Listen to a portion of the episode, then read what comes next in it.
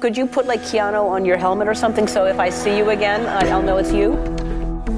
People enjoy the Keanu Reeves. That's very nice. That is nice. Thanks for mispronouncing your name. I was saying Keanu or something. It's Keanu. Is, Yes, is that yes. correct? I love movies.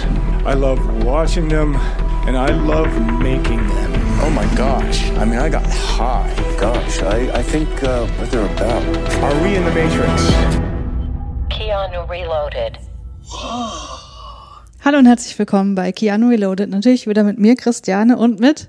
Ich bin der Jös, hallo. Hallo. Ja, wir haben mal wieder eine nicht geplante Pause eingelegt und kommen jetzt mit einem Film zurück, der irgendwie so total ungeplant auch war. Ja. Eigentlich ist er in der Chronologie auch gar nicht an dieser Stelle, weil der ist von 1997, richtig? Genau. Und da sind wir ja eigentlich schon drüber hinaus, aber der war halt lange Zeit nicht verfügbar und jetzt ist er auf Sky beziehungsweise Wow zu sehen. Ja. Und deswegen haben wir uns den nochmal angeguckt. Genau. Christiane, sag doch mal, um welchen Film es da geht. Ja, es geht um den Film The Last Time I Committed Suicide mit dem deutschen Titel Das erste Mal, an dem ich Selbstmord Ja, ja, beging. wie ich zum ersten Mal Selbstmord beging, der Ja. deutsche Titel. Das ist äh, ein Rätsel. Ich finde beide komisch. total unpassend. Ja, aber okay. aber mehr dazu äh, werden wir jetzt besprechen. Christiane, kannst du denn kurz mal zusammenfassen, um was es da in dem Film geht? Also ehrlich gesagt ist die Story ja relativ klein und kurz, ne? Hm. Aber ich habe mir mal eine Inhaltszusammenfassung von kinozeit.de rausgesucht, weil da sind schon, ähm, also wirklich wichtige Dinge, die für die Handlung essentiell sind, schön niedergeschrieben. Deswegen lese ich die kurz vor. Neil Cassidy wärmt sich mit rasantem Jazz, akrobatischem Freestyle und Wortspielereien in seiner kleinen Wohnung auf, um seinem Freund Jack Kerouac einen ausführlichen Brief zu tippen, der jene Ereignisse schildert, die sich um den Suizidversuch seiner Freundin Joan ranken. In einer Regennacht erwacht das Paar unvermittelt und auf Neils Frage, ob alles in Ordnung sei, antwortet Joan mit den Worten I'm fine, just go back to sleep. Kurz darauf findet Neil seine Freundin, die schwanger ist, äußerst blutig mit aufgeschnittenen Pulsadern im Bad auf. Joan verliert das Baby und ihr Leben steht auf Messerschneide, doch Neil ist so verstört, dass er ihr nicht gegenübertreten kann. Er verlässt die schlafende Freundin im Krankenhaus und besucht sie nie wieder, auch wenn er ständig an sie denkt und ihr in seiner Fantasie fürsorglich und liebevoll begegnet. Fortan verbringt Neil, der nachts in einer Fabrik für Autoreifen arbeitet, seine Zeit mit seinem Kumpel Harry, äh, der wird hier von Keanu Reeves gespielt, im Billardsalon und findet sich nicht selten in der Gesellschaft hübscher Mädchen wieder, auf die der junge Beatnik offensichtlich eine starke Faszination ausübt. Trotz seines unsteten Lebens, gelegentlichen Autodiebstählen für eine Vergnügungstour und der gewaltigen Wunde in seinem Herzen träumt er immer wieder von einem bürgerlichen Dasein mit Familie, einem Häuschen und einem Weißengartenzaun. Eines Abends spricht ihn im Billardsalon eine attraktive Frau an und Neil folgt ihr nach Hause, wo er völlig überraschend auf Joan trifft, die wieder genesen ist und dort auf ihn gewartet hat. Die tiefe Zuneigung von einst entflammt bei beiden erneut und sie schmieden Pläne für eine gemeinsame glückliche Zukunft. Doch noch einmal zieht es Neil kurz fort, um seinen guten Anzug zu holen, und nun zeigt es sich, dass es manchmal das ganze Schicksal verändern kann, wenn man sich in die Banalitäten und Zufälligkeiten des Lebens verstricken lässt. Ja. ja, danke für die Zusammenfassung. Ja, danke. Der Dank gilt nicht mir, aber. Mhm. Ja, ich habe dann nochmal so nebenbei den Kopf geschüttelt, weil wenn du das nochmal so rekapitulieren lässt, diese Story, äh, also, ach Mann, wir können ja schon mal vorab sagen, also ich, ich fand diesen Film ziemlich, wie soll ich sagen, tja, vergessenswert. Ich fand den nicht vergessenswert, ich fand den einfach kacke. So, und Ja. warum, das werden wir gleich äh, ausführlich Ja, darlegen. Aber bring doch erstmal die Filmfakten. Genau, wir kommen zu den Filmfakten. Also du hast ja schon gesagt, das ist ein Film aus dem Jahr 1997. Er hatte, ähm, genauer gesagt, seine Premiere am 20.06.1997 in den USA. Der lief auch dort nur in vier Kinos. Was? Okay. Ja, also hatte keinen wirklich großen Start gehabt. Und ich habe auch mal geschaut, wann der in Deutschland erschien. Also ich habe da kein Datum rausgefunden. Also steht nichts auf IMDb, auf Wikipedia oder so. Also deswegen kann ich da auch nichts genaues zu sagen. Dann ist er wahrscheinlich nie erschienen. Also außer im Heimkino. Ja, so eine deutsche Synchro gibt es ja. Also wir haben ja auch den Film auf Deutsch geschaut. Den gibt es leider ähm, auf Sky oder Wow. Gibt es den nur in der deutschen Synchro und Die ist okay. die ist okay, genau. Also zumindest hat Keanu Reeves so seine typische Synchronstimme. Nur ich fand Adrian Brodys ähm, Synchronstimme war ziemlich Ja, aber. Adrian Brody kannst ja sowieso komplett aus dem Film streichen und ja, es geht das nichts verloren. Schon. Genau, das können wir schon mal verraten. Genau, bei dem Film ähm, handelt es sich auf jeden Fall um ein Filmdrama, ein, U- äh, US-amerikanisches. Als Regisseur haben wir hier den äh, Stephen T. Kay. Er ist ein neuseeländischer Regisseur und auch Schauspieler und Drehbuchautor. Er hat sogar selber erstmal angefangen als äh, Schauspieler ähm, sein Geld zu verdienen. Das war dann Anfang der 90er Jahre in kleineren Fernseh- und Filmproduktionen. Er hatte 1995 äh, seine erste wiederkehrende Rolle in der Fernsehserie Tödliches Spiel. Ähm, 1994 inszenierte er seinen ersten Kurzfilm Too Over Easy und 1997 äh, hatte er dann mit dem Film, also den wir jetzt besprechen, seinen ersten Langfilm dann gedreht und er drehte dann daraufhin mehrere Filme. Zum Beispiel 2000 drehte er mit Sylvester Stallone den Film Get Carter und es folgten dann daraufhin ähm, größtenteils nur Fernsehfilme. Und das macht er auch seitdem nur auf Fernsehfilme und auch einzelne Episoden zu Serien, wie zum Beispiel zuletzt zu der Serie The Shield oder auch Sons of Anarchy. Also er ist weiter noch aktiv als Regisseur. Hm. Ähm, Stephen TK ist auch hier für das Drehbuch zuständig gewesen. Er schrieb neben diesem Film nur noch das Drehbuch zu dem Film Mod Quad mit unter anderem Claire Danes und Giovanni Ribisi. Und dieser Film war von 1999. Ähm, er wurde für dieses Drehbuch im selben Jahr für die Goldene Himbeere nominiert. Naja, Oh das sagt schon mal ein bisschen was aus, wie gut wohl der Film war und das Drehbuch. Ja. Ähm, genau, für die Musik war der Tyler Bates zuständig. Er ist ein US-amerikanischer Musikproduzent, Komponist und Musiker. Er hat schon mit mehreren Bands und Musikern wie den Beastie Boys oder auch Mary Manson zusammengearbeitet.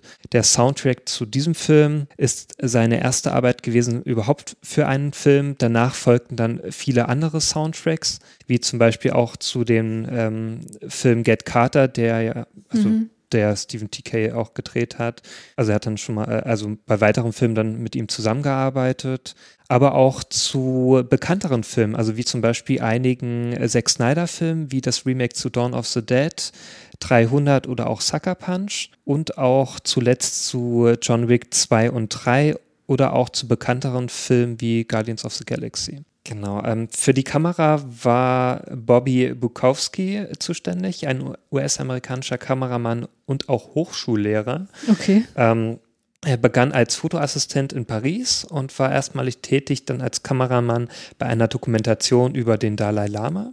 Er studierte danach Kamera in New York und war seitdem auch dann als Kameramann tätig. Ich habe jetzt mal geschaut, zu welchem Film er dann äh, Kamera geführt hat. Es sind jetzt nicht so bekannte Filme, aber zum Beispiel die bekanntesten waren Arlington Road oder auch der Film Imperium, also dieser ähm, Neonazi-Film? Genau, mit Daniel Radcliffe, dieser Film.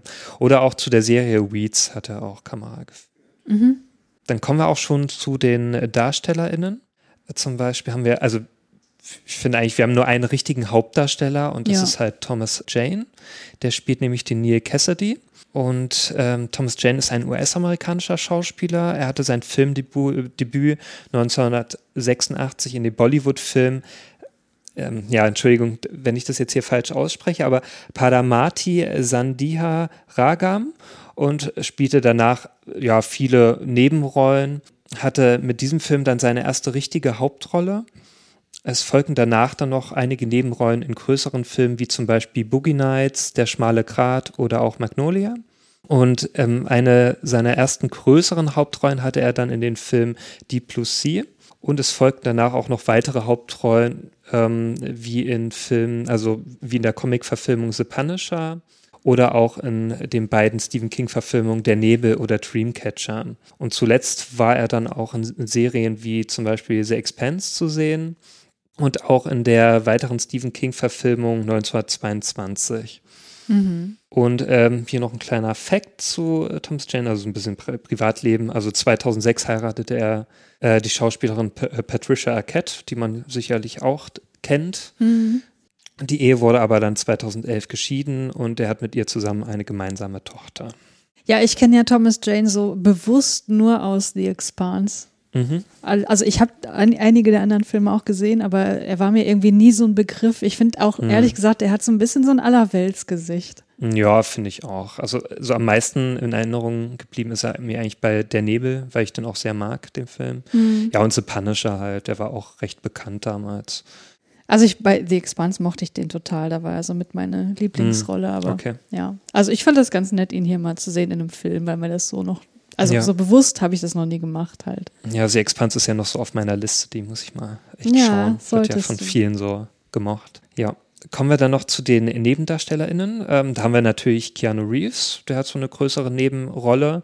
Der spielt den Harry, also den eigentlich so mit besten Freund von äh, dem Neil.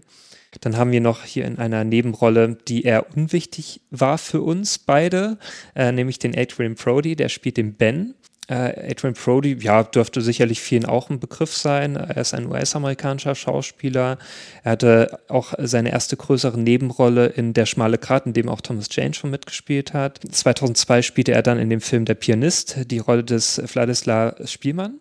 Und er erhielt auch dafür den ähm, Oscar als bester Hauptdarsteller 2003 und war mit 29 zur damaligen Zeit der jüngste Schauspieler, der in dieser Kategorie ähm, gewonnen hat. Finde ich mit 29 eigentlich ziemlich krass, Ja. weil das ist jetzt eigentlich nicht so jung.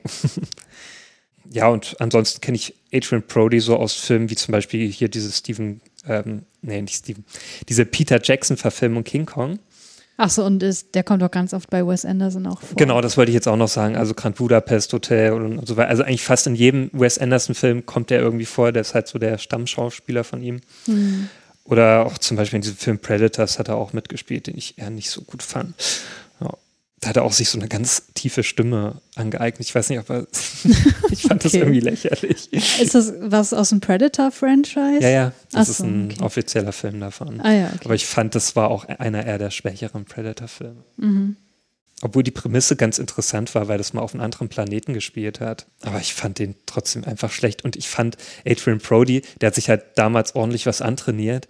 Und das hat so gar nicht zu ihm gepasst, so dieser Actionheld. Hm. Und dann hat er halt so wirklich seine Stimme richtig tief gestellt, damit er halt richtig hart wirkt. Mhm. Und ich finde, Adrian Brody ist für mich halt immer so dieser Schauspieler, der einfach nicht solche Rollen spielt. Ich habe Ja, das halt der hat- null abgekauft. Der hat eher so was Fragiles an Genau. sich, finde ich. Und da hat er sich richtig Muckis, also musst du dir mal anschauen. Also Nee, muss ich nicht. zumindest wie, wie er da aussah oder wie okay, er das gucke ich mir mal an, ja. Das war, fand ich schon ein bisschen verwirrend. genau, und dann haben wir noch ähm, also eine größere äh, Nebenrolle, halt die Joan, die wird gespielt von Claire Forlani. Sie ist eine britische Schauspielerin. Und ja, da habe ich mal geschaut, woher ich die denn so kenne. Ich glaube, sie hat in The Rock, also da hat sie die Frau oder, äh, nee, ich glaube, Freundin einfach nur vom, vom Dings hier gespielt. Ähm, Dwayne Johnson? Nee, nee, nee, The Rock, also fällt der Entscheidung dieser Michael Bay-Film. Das war ein Witz. Äh, ich meine, von Nicolas Cage äh, hat sie die, die Freundin Ah, okay. gespielt. Ja, und auch in Police Academy hat sie wohl auch mitgespielt im siebten Teil. Aber mit der Reihe kenne ich mich so wirklich null aus. Ich habe auch kein Interesse, diese Reihe mal zu gucken, ernsthaft. Ja, normalerweise kennt man sie ja aber auch aus Interview mit, nein, wie heißt es? Ja, das wollte ich jetzt Nicht gerade noch Interview sagen. mit Joe Black, wie heißt es denn? Do, heißt Na, das so? äh. Rendezvous mit Joe. Rendezvous, ja, genau. Der nur erfolgreich wurde, weil damals der Trailer zum ersten Star, also zur Episode 1 Star Wars, äh, weil der da lief und da sind sie alle ein, reingerannt in den Film. Ja. Und ich habe mir sogar, ich habe sogar gehört, die, die haben sich den Trailer angeschaut und danach sind die einfach aus dem Film wieder rausgegangen. Ja, der Film ist auch nicht besonders gut. Der lief äh, gefühlt so jedes Jahr einmal auf RTL. Mhm. Und ähm, deswegen habe ich den auch irgendwann geguckt und fand den als Teenager schon irgendwie geil, weil da äh, Mhm. hier Brad Pitt so unglaublich schön drin aussieht. Ja, ja, ja, da ist er ja noch recht jung in dem Film. Ja. Aber boah, nee, würde ich mir heutzutage auch nicht mehr angucken. Ich habe den noch nie angeschaut. Ich kann er ist also, super schmalzig, ey. Mega schmalz einfach. obwohl der Cast ja recht gut ist. Ne? Da spielt ja auch noch ähm, Anthony Hopkins Anthony mit, Hopkins mit, ja. Naja, mal schauen, ob ich den jemals sehen werde. Auf jeden Fall, äh, Forlani hat auch noch, ähm, also gehörte ab 2006 noch zu dem Ensemble der dritten Staffel von CSI NY, also New York. Und ähm, da habe ich nochmal geschaut, welche Filme, in welchem Film sie noch mitgespielt hat. Also ich glaube, so die bekanntesten waren Hooligans, also der Film mit, wie heißt er hier, ähm, der Hobbit-Typ, ähm, äh, Elijah Wood? Elijah Wood, genau. Okay. In Helen Foe hat sie zum Beispiel auch mitgespielt. Und in dieser tollen Neuverfilmung von Till Schweiger, Head Full of Honey. Ah, okay. Ja, kommen wir noch zu ein paar Trivia-Fakten. Ähm, da habe ich jetzt natürlich jetzt nicht so viel rausgefunden, weil der Film auch wirklich nicht sehr bekannt ist. Auf jeden Fall kann man sagen, also dieser Film basiert auf einem Brief von Cassidy an Jack Kerouac von 1950. Ähm, der Brief hat so, so ein bisschen seine, seine Geschichte. Also ja, der Film basiert halt darauf. Und dieser Brief wird als äh, Joan Anderson-Brief bezeichnet, der im Dezember 1950 über Ereignisse in Cassidys Leben äh, vom Sommer bis Weihnachten 1945 beschrieb und der halt dann auch in dem Film, also wo dann diese Ereignisse so, so beschrieben werden. Mhm. Ähm, genau, das war so ein 5000 Wort Fragment. Genau, Mitte der 50er Jahre galt dieser Brief dann als verloren. Und äh, einige Fragmente wurden dann doch noch gefunden. Mhm. Genau, irgendwie hat sich dann auch so ein, so ein Mysterium um dieses, äh, diesen Brief gebildet, der dann halt auch in diesem Film so ein bisschen äh, seine Verewigung fand. Mhm. Es ist dann aber auch so tatsächlich so gewesen, äh, wie durch ein Wunder wurde 2012 der gesamte Brief nach fast 60 Jahren in einer alten Kiste gefunden. Und der wurde aus dem Müll der Sausalito Verlags ähm, wurde der gelagert und ähm, ja, wurde da einfach als, so als gefalteter Brief da in dem Müll gefunden. Und der wurde dann 2014 versteigert. Wahrscheinlich für einen Wahnsinnspreis. Ja, sicherlich. Also wie hoch das jetzt war, das konnte ich jetzt nicht rausfinden. Aber hat halt einige, eine, eine lange Geschichte hinter sich, dieses, Mhm. dieser Brief. Genau, das heißt, das basiert hier quasi auf wahren Begebenheiten und den Neil Cassidy gab es ja auch wirklich. Genau, und richtig, der- Joan offenbar auch.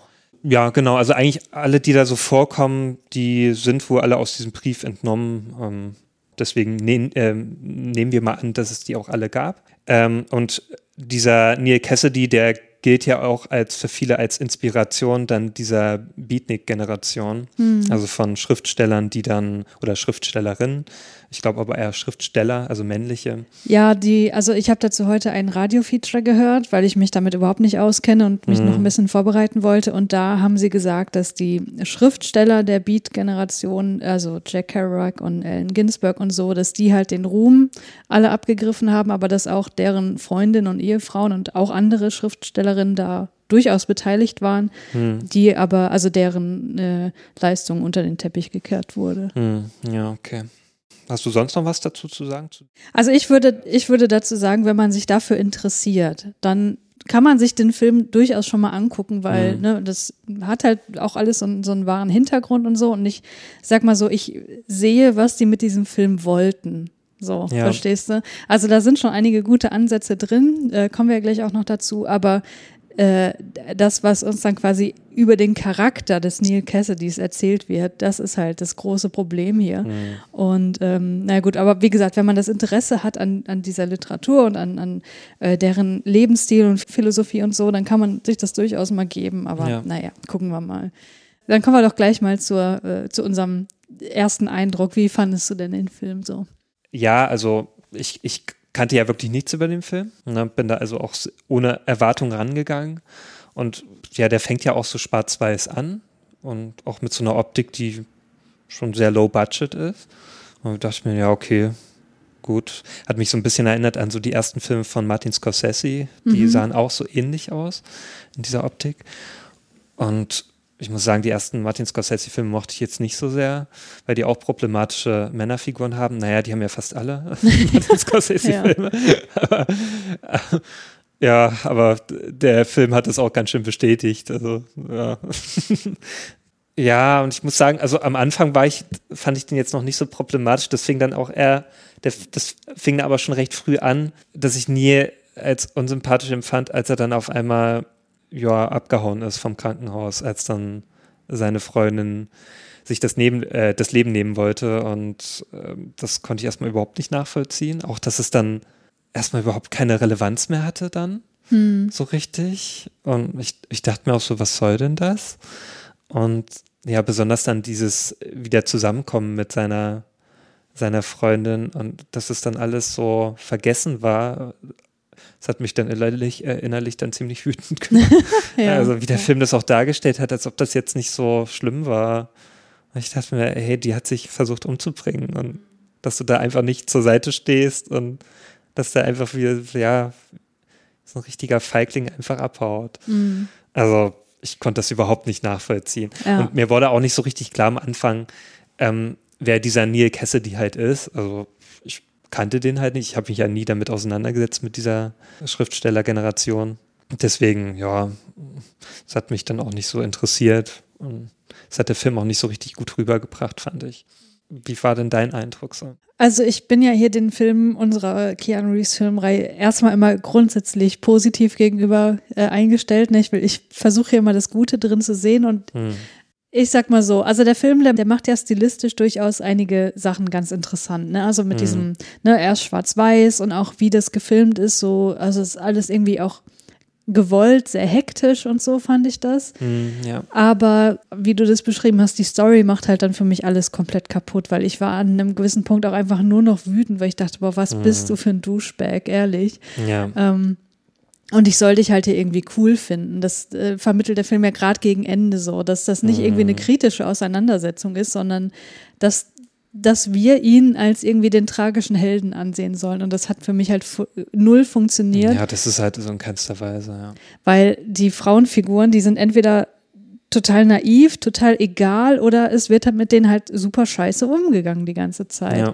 Und das, das hat mich wirklich äh, sehr genervt, weswegen ich dann, ähm, also weswegen mein Urteil dann auch wirklich sehr, sehr negativ war.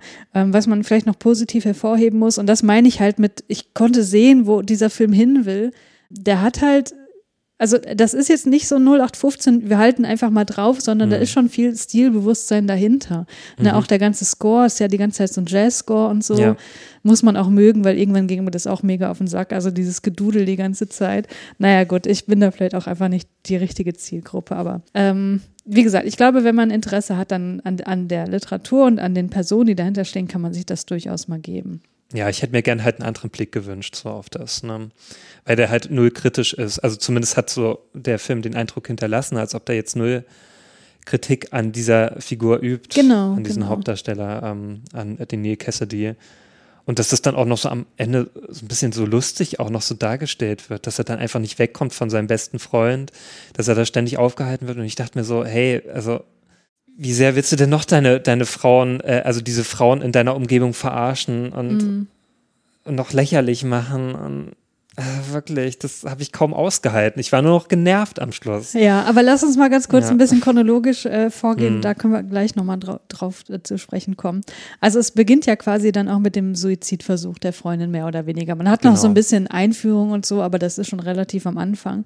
Und was ich halt wirklich schwierig fand, ist, also ich meine, du musst nicht irgendwie einen Grund darstellen, warum jemand jetzt Suizid begehen möchte. Das, Ja. ne, das, das kann man ja auch manchmal schwer. Aber ich hatte das Gefühl, ähm, dass der Film sich im Grunde überhaupt nicht für die Joan interessiert. Die Nee. ist halt da, die ist schwanger und dann versucht sie sich umzubringen. Und das kommt halt auch so völlig aus dem, äh, also aus dem Blauen so. Das Ja.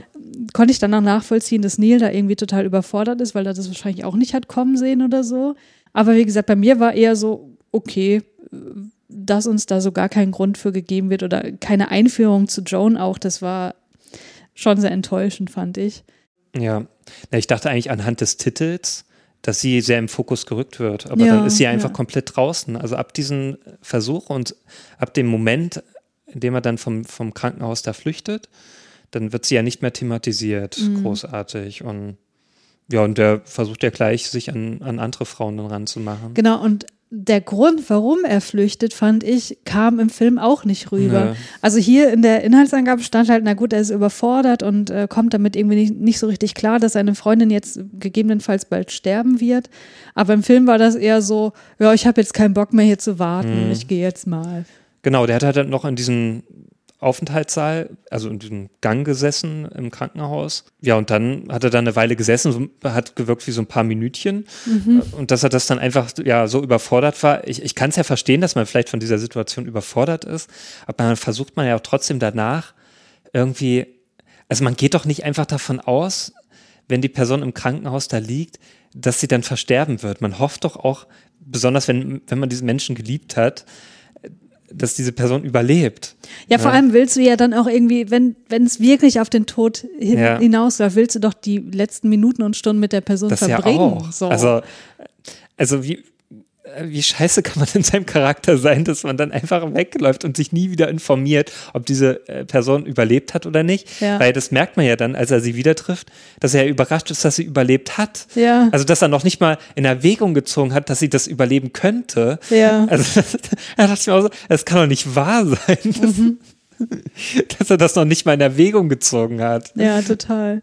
Ja, das war schon irgendwie sehr strange.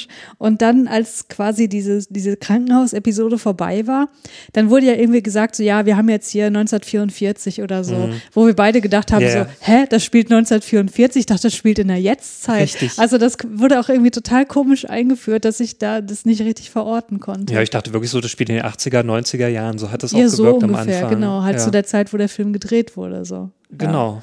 Weil man konnte es auch so anhand der, der Kleidung oder der Umgebung überhaupt nicht feststellen. Danach wurde es mir natürlich klarer. Mhm. Dann konnte man schon eher ähm, zuordnen. Aber trotzdem war das so kein Film, der den 40er Jahre, also die 40er Jahre so ausgestrahlt hat. Nee, fand ich auch nicht. Also wenn du es wusstest, konntest du das schon so lesen auch, Ja. aber es, ja, ich weiß auch nicht.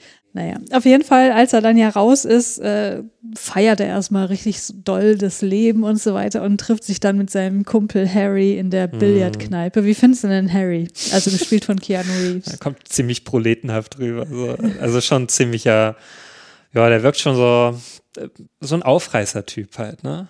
Ähm, der auch jetzt nicht so, also der kommt nicht so rüber wie der Neil.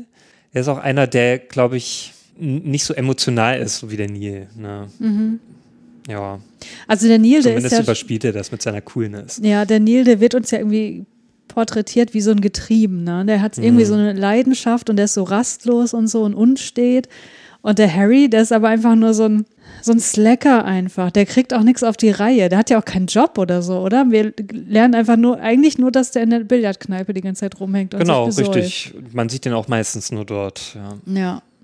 Tja, also so richtig charakterisieren kann ich ihn halt auch nicht. Also der ist mal halt eher so jemand, der so sagt, weiß nicht, den so ein bisschen versucht gerade zu rücken, aber auch mit so Tipps, die, wo ich mir denke, ja, hm, Also das sehe ich ja ganz anders. Ich sehe nicht, dass der versucht, den Neil gerade zu rücken, sondern dass er den eher in den Abgrund mit runterzieht. ja, vielleicht habe ich das jetzt falsch in Erinnerung. Aber, Ja.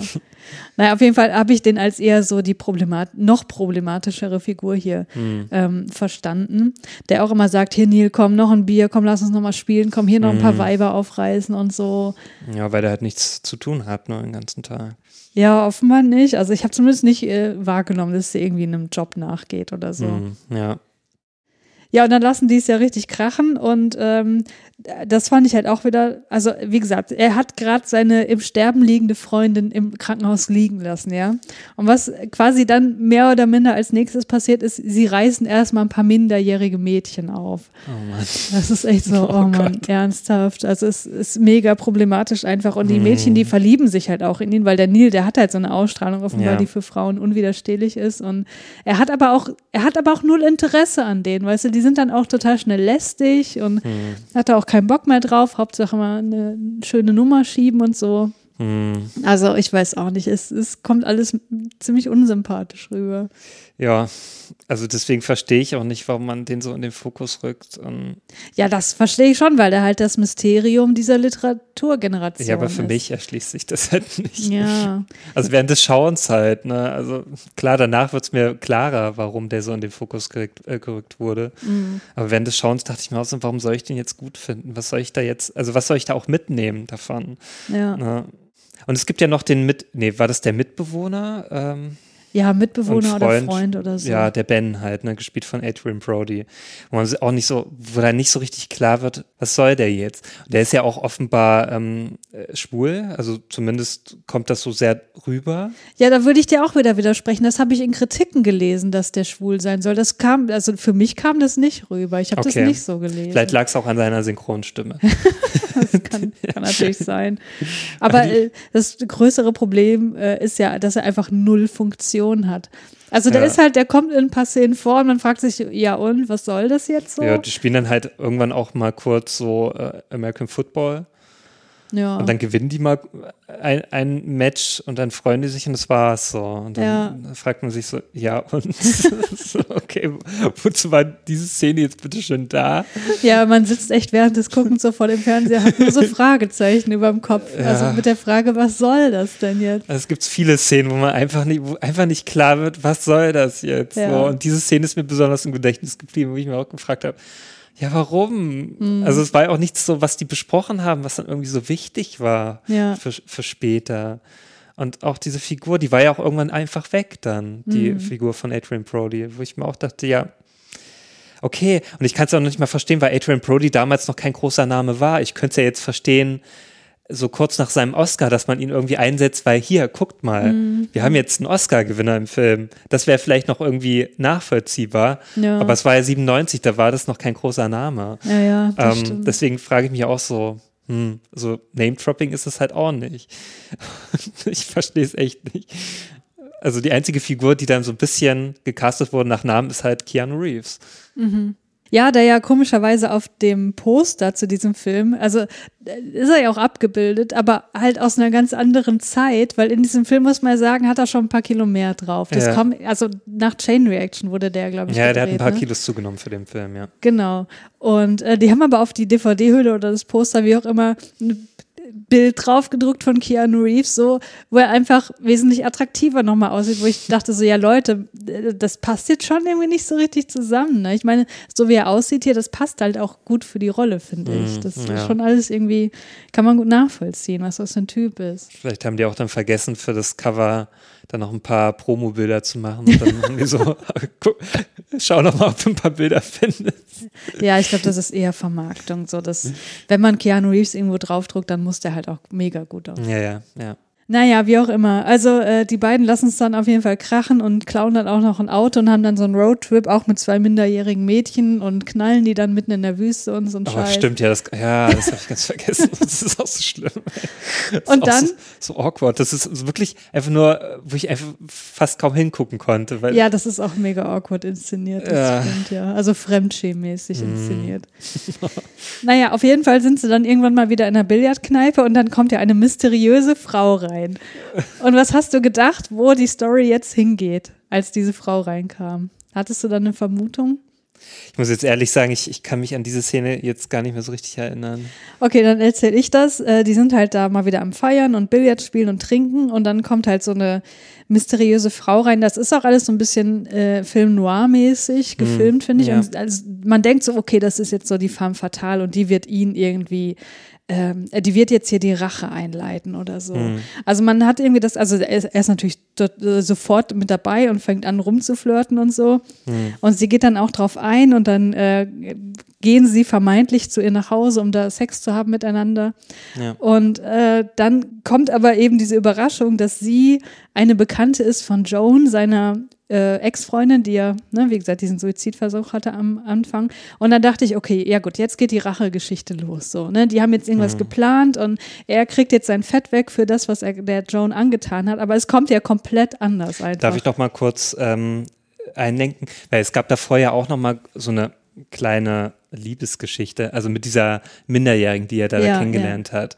Die ist ja irgendwie, ist die nicht die Tochter von irgendeinem, so ja, von einer sehr konserv oder ne, die hat eine sehr konservative Familie, die sehr gläubig ist und so und sie ist auch sehr gläubig und äh, da ist er doch noch eingeladen bei der und wo dann da auch noch der, der Pastor vorbeikommt, also den er irgendwie kann, äh, kennt aus der Vergangenheit und so. ja, guck also- mal, das habe ich schon wieder voll Ja, ja. Also, und da ist ja das Ding, sie, also diese Minderjährige stellt sich ja noch sehr viel vor. Also sie denkt wirklich, das ist dann ihr Freund und sie wird eine Zukunft mit ihm haben. Und das führt ja noch später zu einem Konflikt, weil dann auf Mhm. Ja. einmal der Beste, also der Harry, ist ja dann an, an ihr interessiert, an, an, an dieser, an diesem Mädchen da, ne? Mhm. Und ähm, was auch noch alles total problematisch ist. Und, und dann kommt ja noch dieser Gewissenskonflikt dann zum Schluss, ne? Was, was tut er jetzt? Bleibt er bei dieser ein oder geht er halt zu der anderen dann hin? Wo ich mir auch dachte, was soll Ja, das nee, denn? da besteht kein Gewissenskonflikt, weil er will sie ja überhaupt nicht. Ja, ja, eigentlich nicht. Er hat sie ja nur so als Trost, äh, weil er dachte, sie wäre verstorben. Ne? Seine wahre Liebe in Anführungsstrichen. Ähm, Naja, aber jetzt komm mal äh, zu, zu Joan wieder zurück. Ja, genau, richtig. Dann äh, taucht Joan auf und, Und ich dachte mir eigentlich wirklich, jetzt gibt's ordentlich Stress. Und das gibt's aber nicht. Ja. Und auf einmal äh, ist dann so, ein- so ein, äh, findet dann so ein Gespräch zwischen den beiden statt, dass sie auf einmal, ja, also irgendwie ist er so kurz erstmal erstaunt. Und dann ist aber sie so drauf, dass sie dann, ja, ich habe dich vermisst und wo warst du denn? Und ich, und ich dachte mir so, hä, wo, was ist denn jetzt los so? Warum ist die denn jetzt so drauf? Ich habe jetzt wirklich so gedacht, jetzt kommt hier voll der Revenge-Trip so und, Ja. und jetzt werden hier Pläne geschmiedet, um ihn richtig fertig zu machen, aber auf einmal schmieden sie dann Pläne für die Zukunft. Ja. Und dass sie wieder zusammen sind. Und ich dachte mir so, was? Ja, da war ich auch so voll raus. Ich dachte mir dann wirklich, so, habe ich jetzt gerade irgendwas nicht mitbekommen oder Ja. was? So, hä? Bin ich jetzt eine halbe Stunde eingeschlafen? Also sie ist halt immer noch total in ihn verliebt Ja. und ne, will jetzt wieder die alte Beziehung aufrecht, also wieder neu beleben und mit ihm Zukunft aufbauen und ähm, es ist alles total merkwürdig, weil man muss sich auf der Zunge zergehen lassen, warum er sich gerade dort befindet, weil er die Bekannte knallen Ja. wollte. Gen- Nur deswegen ist er dort. Und er hat nebenbei noch eine minderjährige Freundin. Ja. Oh Mann, und was passiert? Er lässt sich auch noch darauf ein. Er sagt, ja, das war ja schon immer mein Traum, hier so Vorstadtleben, alles schön behütet, amerikanischer Traum, weißer äh, Zaun vom Haus und so. Und dann, äh, ja, sagt auch noch der Bekannte von, von äh, also von der Frau da, ähm, ja, ich besorge dir auch noch einen Job und so. Ja. Und morgen hast du hier ein Vorstellungsgespräch und dann könnt ihr euch eine gemeinsame Zukunft aufbauen, kriegst du Geld und bla bla bla. Als ob nichts gewesen wäre. Ja. Also da frage ich mich echt, wo war jetzt das dazwischen, dass er sich einfach, dass er einfach weggegangen ist und dass er sich nie erkundigt hat, was denn mit ihr geworden ist. Ja, das interessiert kein Schwein. Ja. Oder haben wir irgendwas nicht mitbekommen? Also Nein, das war wirklich so. Ja. Ja. Also da ist keiner sauer auf ihn oder so. Das, Ja. Der ist da wieder willkommen und äh, ja, dann sind natürlich auch die ganzen anderen äh, Frauen dann erstmal vergessen. Äh, erstmal vergessen. Mm, so. Genau. Und dann geht er ja los. Also er will sich dann einen Anzug besorgen, oder was war Genau, das? er wollte genau. sich einen Anzug von Ben ausleihen, weil er braucht ja einen guten Anzug fürs Vorstellungsgespräch. Achso, vielleicht ist deswegen Ben da. Der ist, hat nur diese Rolle, um dann später äh, als Anzugherhalter. Ja, aber das macht ja auch gar keinen Sinn. Er hätte einfach sagen können, so, ja, ich hole meinen Anzug von Ja. zu Hause. So. Also es ist, Auf jeden Fall, ja, will er dann diesen Anzug holen. Ähm, wird dann aber aufgehalten von Harry, der sich natürlich wieder in dem Billardschuppen befindet. Und ähm, es ist auch noch Weihnachten übrigens. ja, es ist noch, hat das einen Sinn? Äh, also ist das Ja, der einzige? Sinn ist, dass Harry kein Bier trinkt, sondern so einen komischen Eierpunsch. So stimmt. der so voll eklig aussieht. Ja. Ähm, genau, ich dachte erstmal White Russian oder sowas, den er sich da reinpfeift. Ja. Auf jeden Fall, ähm, genau, ist er wieder in den Billardschuppen, besäuft sich, macht halt das, was er immer macht und fängt auf einmal an, auch an zu sagen, hier, hier deine kleine Freundin, die finde ich total toll und Mhm. kannst du nicht irgendwie was machen, dass ich mit der zusammenkomme? Man muss dazu sagen, Harry ist in diesem Film, also ich glaube, Neil, der soll so 19, 20 sein Mhm. und Harry ist 10, 15 Jahre älter so und er will mit einer 16-Jährigen anwandeln. Genau, und ja, ach so, äh, der Anlass, weswegen er das dann äh, äußert, dass er eigentlich was von seiner Freundin haben möchte, von seiner minderjährigen Freundin, ist, weil Neil sagt, naja, hier, ich habe ja jetzt, also sie ist wieder zurück, die Joan, ne? Mhm. Also die ist lebendig. Auch keiner, kein anderer hat das mal mitbekommen irgendwie, Ja. dass sie noch lebendig ist. ähm, ja, und dann, und dann äh, kommt dann Harry damit an, so, hey, wenn du jetzt sie wieder hast, dann kann ich doch deine kleine Freundin da haben. Ja. Die finde ich eh total toll. Kannst du da nicht irgendwie was regeln? Ja. Schick sie doch mal hierher in die Bar, ne? Ähm, dann kann ich ja was mit ihr anfangen. Und Mhm. dann soll er sie halt anrufen und als er sie dann anruft und äh, sie geht ans Telefon und sagt, ach, nee, ach, schön, dass du anrufst, so, ja, und ach, ich finde das ja total toll und naja, sie schwärmt dann halt über ihn so rum und er ist natürlich dann so total verlegen und weiß gar nicht, was er sagen soll. Eigentlich möchte er dann, er wollte ja jetzt ein Date ausmachen, ne, mit Harry und tja, und ist einfach zu Duschbeck-mäßig drauf, um überhaupt mal ein bisschen jetzt Stellung zu beziehen und mal klare Sachen zu machen. Also macht er Mhm. eigentlich irgendwie nichts, legt dann auf und, und äh, sagt dann Harry, naja, ich habe das jetzt für dich arrangiert, obwohl er da eigentlich nichts getan hat. Und, und wird dann von Harry dazu genötigt, weiterhin in dieser Bar zu bleiben, weil dann jemanden braucht zum Saufen. Dann gibt es eine Kotzszene. Genau, gibt's eine Sehr, Kotzszene. sehr lange Die wirklich Kotzszene. sehr lange gezogen wird. Also Oh. Harry ist sturzbetrunken und, und äh, bricht dann und das dauert sehr lange. Da dachte ich auch so, warum? Warum wird das jetzt so lange gezeigt? Es hat mich sehr an, kennst du Team America? Da gibt es eine sehr lange Kotzszene. Es hat mich ein bisschen an diese Kotzszene erinnert. Okay, ja. Auf jeden Fall ist es so, ja, Neil wird halt einfach nicht mehr, also er kommt einfach nicht mehr zu der Sache, was er eigentlich vorhatte, dass er diesen Anzug sich holt. Ja. Na, kannst du noch mal sagen, was danach kommt, weil ich weiß jetzt gerade nicht mehr so Ja, richtig. das verschwimmt auch in meinem Hirn so ein bisschen. Ich habe nochmal nachgelesen, äh, dann kommen wohl, also die, die ähm, Freunde, diese 16-Jährige, die kommt ja dann wirklich mit ihren Eltern, weil die haben das irgendwie mitbekommen, dass die so nachts irgendwie mit irgendwelchen Typen telefoniert.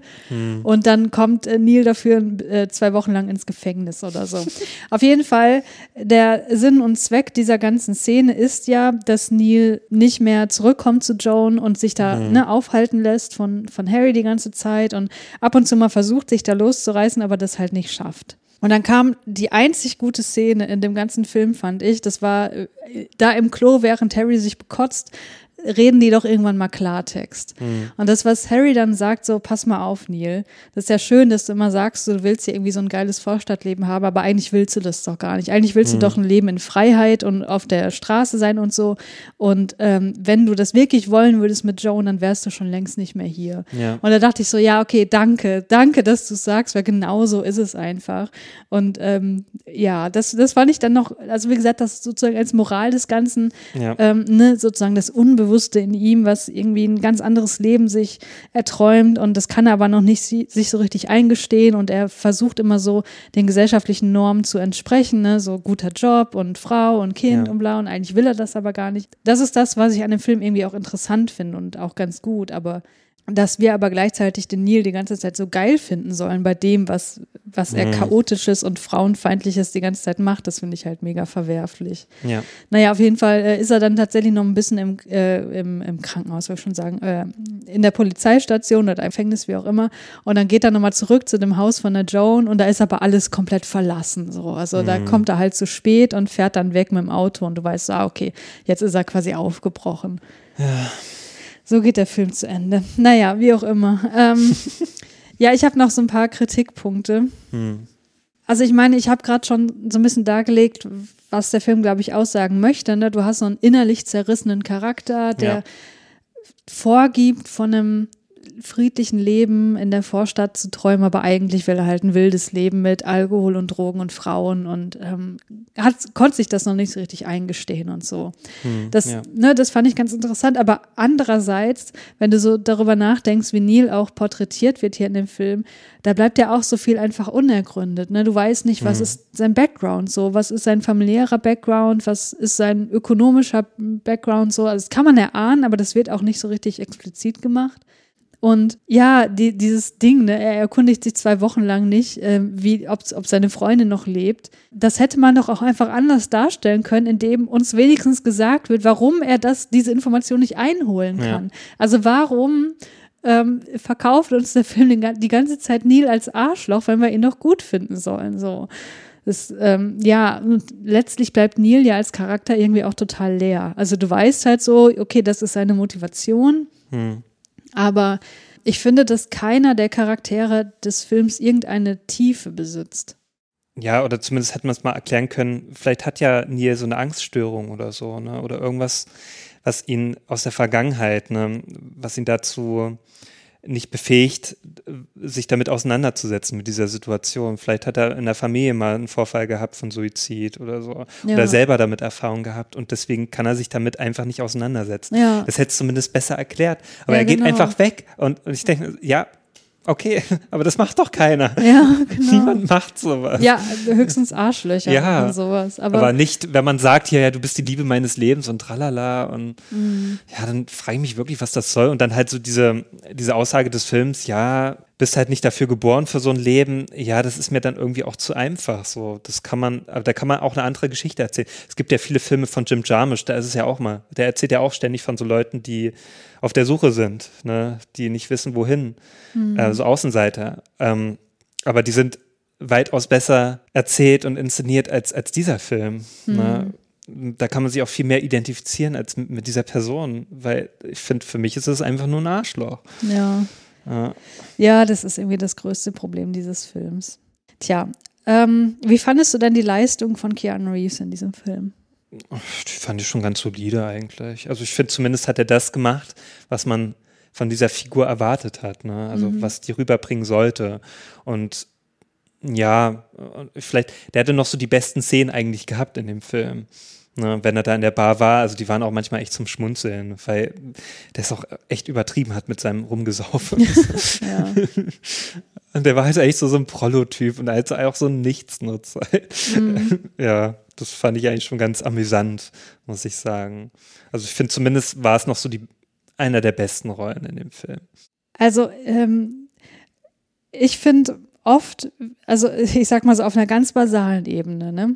wenn ich darüber nachdenke, war das jetzt eine gute oder eine schlechte Schauspielleistung, dann überlege ich mir, habe ich nur den Schauspieler die ganze Zeit gesehen oder habe ich die Rolle gesehen? Und hier bei Ke- Keanu Reeves habe ich durchaus die ganze Zeit die Rolle gesehen. Und deswegen ja. fand ich, dass er das durchaus ganz gut gemacht hat. Und das passiert, das passiert nicht bei allen Filmen mit Keanu Reeves. Manchmal siehst du halt äh, ihn halt oft einfach nur und denkst so, ja, okay, jetzt kommt Keanu Reeves wieder rein und so, ne? Aber hier ähm, habe ich durchaus diese Abstraktion geschafft und das würde ich äh, ihm auch total zurechnen. Wenn du aber äh, Kritiken suchst zu diesem Film, wird Keanu Reeves die ganze Zeit nur verrissen. Ich habe keine einzige Kritik Okay. gefunden, wo seine Leistung irgendwie positiv äh, gewürdigt wurde, was ich auch schon krass fand und irgendwie auch Fand ich wieder eigentlich eher seltsam. ja, das fand, also das fand ich wiederum auch unverdient. Hm. Ja. Ja, ich finde auch nicht unbedingt das Schauspielerische ist vielleicht das große Problem des Films, sondern einfach Ja. so diese Handlung und was das so aussagen soll, wo ich mir denke, ja, wa- was soll das denn jetzt, was soll das für ein Bild auf, also zum einen auf Frauen und auch auf, auf Männer so werfen, also wie die miteinander umgehen, wo ich mir denke, ja, was, was das ist doch kein guter Ansatz, also da kann man sich doch überhaupt kein Beispiel nehmen, sollte man sich auch auf keinen Fall. Nee. Äh. Also auch die Frauenrolle, mal ehrlich, Ja. wenn, wenn ich im Sterben liege so und ich krieg mit, mein Freund ist einfach abgehauen, den Ja. würde ich doch mit dem Arsch nicht mehr angucken. Genau, und dass sie dann trotzdem zurück möchte, wo ich mir denke, ja, wie wenig Rückgrat hat sie denn bitte schön? Also das macht doch niemand, außer wenn man wirklich sehr se- wenig Selbstbewusstsein hat und wirklich nichts von sich hält. So. Ja. Vielleicht ist sie da auch so, man weiß es nicht, aber zumindest wird es auch nicht so großartig charakterisiert. Also wenn, dann hätte ich mir vielleicht mehr Background gewünscht. Vielleicht ist sie ja wirklich so eine Person, die einfach nicht genügend Selbstbewusstsein besitzt, um dann wirklich auch zu sagen, hier, was hast du denn getan? ja, aber wie gesagt, der Film interessiert sich null für sie. Ja. Also sie kriegt da auch keinen Nö. richtigen Background irgendwie. Und deswegen finde ich den Titel auch so, ja, was soll das? Also ich dachte wirklich, es geht jetzt so um Selbstmord, dass man da auch mehr darüber erfährt, dass man vielleicht was mitnehmen kann zu dem Thema. Ja, der Titel ist sehr irreführend. Also ähm, der bezieht sich ja auf was, was Neil am Ende sagt. Man hat ja auch die ganze Zeit so einen so einen Off-Kommentar. Hm, ja, genau. Und er sagt ja dann am Ende, wenn er dann ins Auto steigt, so, ja, da, das war, wie ich zum ersten Mal Selbstmord beging oder so. Hm. Ähm, und ich dachte so, okay, worauf beziehst du dich jetzt gerade? Dass du äh, jetzt Joan wieder mal verlassen hast? Meinst du das? Oder ähm, diese, also dass du dich überhaupt erst auf Joan und das, das friedliche Leben eingelassen hast? Oder was? ver- Ich, das habe ich überhaupt nicht verstanden. Ja. So. Und ich finde diesen Titel Also auch zumindest hätte ich blöd. es dann eher verstanden, wenn er sich jetzt selbst verraten hätte, so, ähm, dass er dann gesagt hat, jetzt habe ich erstmal Selbstmord begangen, so quasi. Ja, So, ich, ich oder- nehme an, dass er das meint, aber irgendwie kam das auch nicht so richtig rüber. Aber er hat sich ja, ich finde, ja, er hat sich ja dann eigentlich nicht selbst verraten, weil er sich ja so quasi treu geblieben ist. Ja, hat ja, und dass sich das aber auf, die, auf den ganzen Film als solches bezieht, Hm. weil das ist ja quasi der Struggle, den er hat die ganze Zeit. Ja, ja. Aber der fühlt sich halt überhaupt nicht rund an. Also das war auch so das größte Problem für mich an dem Film, dass er sich null rund angefühlt hat. Ja, inszenatorisch hatte er ja schon so seine interessanten Momente. Ne? Und vielleicht hätte es echt ein guter Film werden können. Aber vielleicht, ich, kenne ja die Vorlage nicht, ich kenne diesen Brief nicht. Vielleicht hätte auch was daraus, was Gutes dabei rauskommen können. Ne? Auch mit mehr Kritik. Äh, aber, tja, also dass der Film halt auch so null Kritik dann übt an irgendwas, an diese Handlungsweisen. Ich glaube, das liegt daran, dass sich um diese Personen aus der Beat-Literatur sich einfach so ein krasser Personenkult einfach entwickelt hat. Ja. Und dass das für viele Leute so die literarischen Helden sind, die wahrscheinlich auch irgendwie unhinterfragt einfach rezipiert werden. Und die Leute finden das total geil. Ja, Ja, ähm, wie viele Sterne oder wie viele Wows gibst du denn diesem Film? ja ich habe ja auf Letterboxd eineinhalb Sterne gegeben und finde das eigentlich noch recht großzügig, muss ich sagen. Zu mehr hat es wirklich nicht gereicht. Das ist schon wirklich mit einem Auge zugedrückt. Ja, ich gebe auch anderthalb Sterne, also zwei Wows. Ja, also überlegt euch, ob ihr euch den gebt oder nicht. Äh, müsst ihr nicht unbedingt. Aber äh, jetzt zu den elf essentiellen Keanu Reeves-Fragen. Ist Mhm. Keanu Reeves die Nummer eins in den Credits? Nein, erst der zweite Name in den Credits. Ja, das ist auch gerechtfertigt. Äh, sagt Keanu Reeves Wow oder Guns, Lots of Guns? Nein. Kommt er mit, die, mit der Polizei in Kontakt? Na, er nicht, aber Neil. Ja, Neil. Also ich habe jetzt auch gerade überlegt, ob am Ende äh, Harry da auch in Kontakt kommt, aber nein. Tötet er jemanden? Neil, nein. Wird er getötet? Nein. Nein. Findet er die große Liebe in diesem Film? er glaubt es zumindest in dieser, diesem minderjährigen äh, Mädchen, aber nein. Hat er denn Sex?